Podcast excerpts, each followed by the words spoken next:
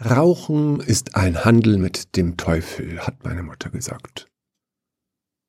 Für jeden Zug an der Zigarette gibt man ein Stück seines Lebens auf, aber abgerechnet wird leider erst am Schluss. Jeder Zug ist ein kleiner Tod, meinte sie. Mit 66 Jahren ist sie gestorben, Herzinfarkt. Ich, ich habe mit dem Rauchen angefangen, weil es in der Schule die einfachste Methode war, dazu zu gehören. Eine Ecke vor dem Kollegstufenzimmer war als Raucherecke deklariert worden, also verbrachten die coolen Kids dort ihre Pausen. Ich wollte männlich rauchen, wie die einsamen Helden aus dem Kino, wie Humphrey Bogart. Die Zigarette zwischen Zeige und Mittelfinger zu halten, das war Lauren Bacall. Also hielt ich sie mit Daumen und Zeigefinger mit der Glutrichtung Handfläche. Sie lässig im Mundwinkel baumeln zu lassen, gelang nie, der Rauch stieg mir in die Augen oder brannte in der Nase. Nach der Schule habe ich wieder aufgehört. Doch heute, genau jetzt, muss ich eine rauchen. Vielleicht bin ich Raucher.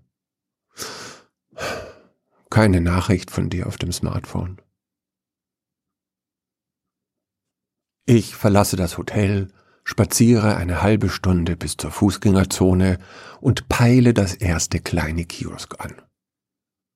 Als ich die Tür öffne, klingelt eine Glocke und hinter der Theke ertönt Komme gleich.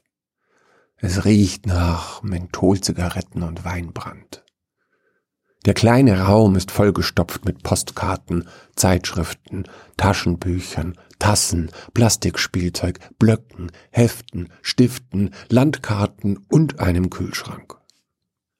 Vorsichtig nähere ich mich der Ecke, wo ich die Stimme verortet habe, und vermeide etwas zu berühren.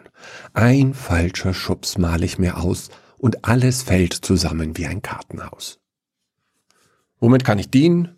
Fragt der Mann, der plötzlich hinter der Theke hochklappt, wie das Krokodil im Kasperltheater. Ähm, eine Schachtel Lucky Strike, antworte ich. Und ein Feuerzeug bitte. Rot, blau oder gesund? fragt das Kiosk-Krokodil. Äh, gesund? Ja, die braunen, ohne Zusatzstoffe. Dann nehme ich die. Blau, rot, pink, grün oder gelb. Äh, wie bitte? Na, das Feuerzeug. Ach so, äh, pink. Das passt aber farblich nicht gut zusammen, kommt die Antwort. Die Kasse piepst. Sechs Euro. Auf Wiedersehen. Die Tür klingelt und ich bin wieder in der Fußgängerzone. Während ich das Zellophan von der Schachtel pule, suche ich eine Sitzgelegenheit. Keine Bank, kein Stuhl, keine Wand, an die ich mich lehnen kann. Also kauere ich auf der Bordsteinkante zwischen Bürgersteig und der Straße, dort wo vor Jahren Autos fuhren und nicht Fahrräder. Rauchen beruhigt die Nerven, heißt es. Es regt an und entspannt gleichzeitig. Ein kleines Wunder von Mutter Natur und der Tabakindustrie. Thank you for smoking. Von mir aus Deal. Schließlich gebe ich ein Stück meines Lebens auf. Nebel bläst in mein Hirn, als ich den ersten Zug inhaliere. Der Rauch brennt in der Lunge, ich muss das Husten unterdrücken. Meine Fingerspitzen werden taub, mein Puls beschleunigt sich, mein Mund trocknet sofort aus. Kein Humphrey Bogart, der hier auf dem Teer hockt, eher Karl Coyote, der sich selber ausgetrickst hat. Als ich wieder im Hotel ankomme, schaut die junge Frau in der Rezeption nicht vom Monitor auf. Der Lift trägt mich in den achten Stock. Die Kabine ist rundum verspiegelt, damit niemand bemerkt, wie winzig sie ist. Schließlich ist man mit vier Versionen seiner selbst unterwegs. Ich halte meine Karte an die Zimmertür mit der Nummer 807. Es piepst eine grüne LED leuchtet auf, ich öffne die Tür, kühle Luft drängt in meine Lungenbläschen. Der Raum ist dunkel, Ich fühle einen Schalter, die Nachttischlampe geht an, die Tür fällt hinter mir ins Schloss. Hier stehe ich. Keine Nachricht von dir auf dem Smartphone. Es ist, als würde dieses Zimmer gar nicht zur Stadt gehören. Genau solche Zimmer in genau solchen Hotels gibt es auf der ganzen Welt. Man betritt nicht ein Gebäude, keinen Ort, man betritt eine andere Realität. Es gibt in Wirklichkeit nur ein einziges gigantisches Hotel in einer anderen Dimension. Mein Nachbar zur Linken denkt vielleicht, er wäre in Rom. Meine Nachbarin zur Rechten hat möglicherweise in Buenos Aires eingecheckt. Und nur ich glaube, ich wäre in Köln. Unsere Wohnung, die hat zu Köln gehört. Aber dort wohnst du jetzt alleine. Du hast Boden unter den Füßen, ich sieben Stockwerke mit Räumen voller Fremder, die nicht wissen, wo sie sind. Du kannst aus dem Fenster die Straße sehen, parkende Autos, Schulkinder, Touristen und manchmal die Trambahn.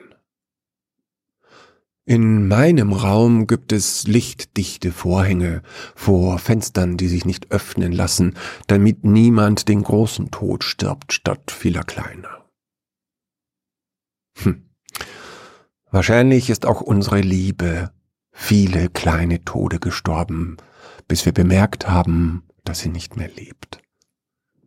Jeder unnötige Streit, jede Rechthaberei, jedes Türknallen und jedes Davonlaufen war eine Zigarette. Abgerechnet wird am Schluss. Ich setz mich aufs Bett und warte. Nichts passiert. Die Zeit ist angehalten. Nur die Reisetasche signalisiert, dass ich im richtigen Zimmer sitze. Ich erinnere mich, wie der Griff gerissen war und wie ich ihn mit Gewebeband repariert habe. Sicherheitshalber benutze ich seitdem nur den Tragegurt und nie den Griff. Ich weiß nicht, ob's nicht besser wäre, was zu tun. Irgendwas. Mein Laptop ist in der Reisetasche und das WLAN-Passwort auf der Rückseite der Schlüsselkarte. Ich habe niemals Breaking Bad angeschaut. Als alle mir vorschwärmten, habe ich beschlossen, mir die Serie für schlechte Zeiten aufzuheben. Für einen Krankenhausaufenthalt zum Beispiel. Oder für lange Zugfahrten. Vielleicht für einen verregneten Sommer. Oder die Herbstgrippe die Winterruhe oder die Frühjahrsmüdigkeit. Doch ich will nicht meine Reserve verbrauchen. Das hier ist keine Ausnahmesituation, sondern ab jetzt mein neues Leben. Ohne dich, ohne die Wohnung und ohne unsere Katzen. Ich glaube, ich brauche noch eine Zigarette. Vielleicht bin ich Raucher. Ich fahre zu fünft im Lift nach unten. Laut der IKEA-Uhr an der Rezeption sind anderthalb Stunden vergangen. Die Frau hinter dem Monitor hat sich nicht bewegt. Aber sie atmet. Sie ist ein Mensch. Ich verlasse das eine große weltweite Hotel. Es nieselt. Ich bin mir nicht sicher, ob ich in Köln bin oder in Rom oder in Buenos Aires. Ich sollte zum Rauchen wieder in die Fußgängerzone gehen. Die Fußgängerzone, die gehört zu Köln, da bin ich mir sicher.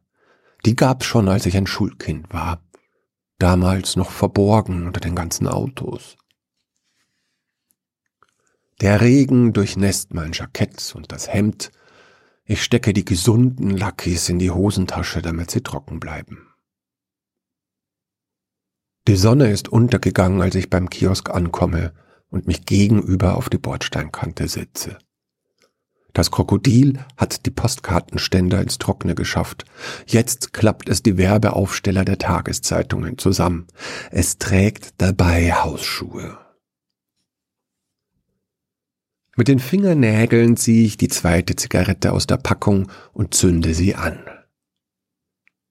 Der Schmerz in den Bronchien ist weniger stechend, mein Puls bleibt unverändert. Man kann sich daran gewöhnen ein Stück seines Lebens aufzugeben.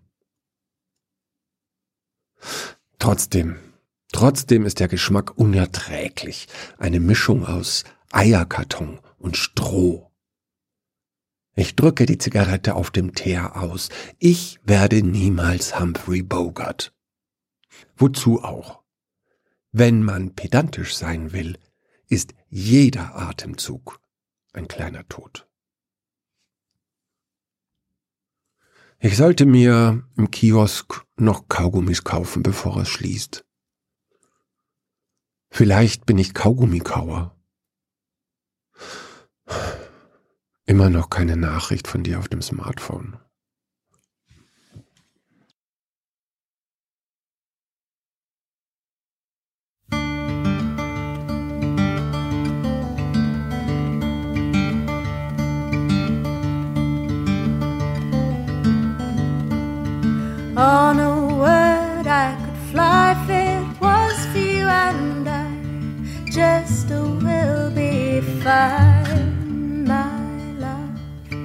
But I look up and down and find you are not around, nor the hope I'd hoped you'd find.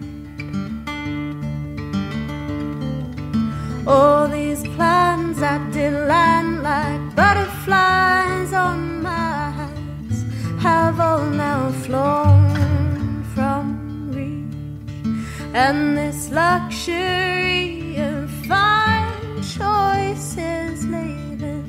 debris of abandoned dreams. It's the little deaths of ideas that dash me against the rock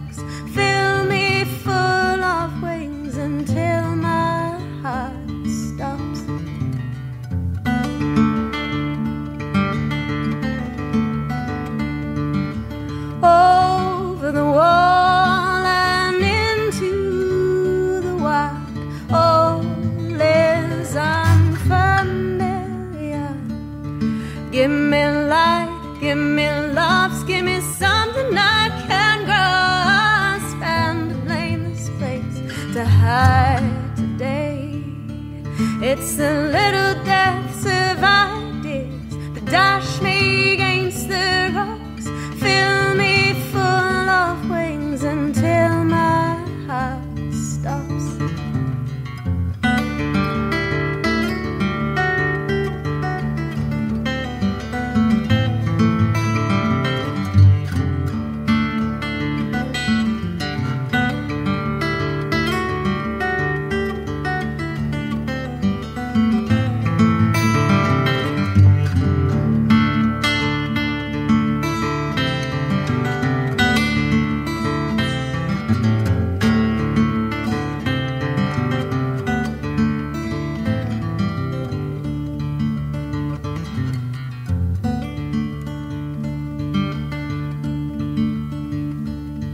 On a word I could fly if it was for you and I just a will be fine.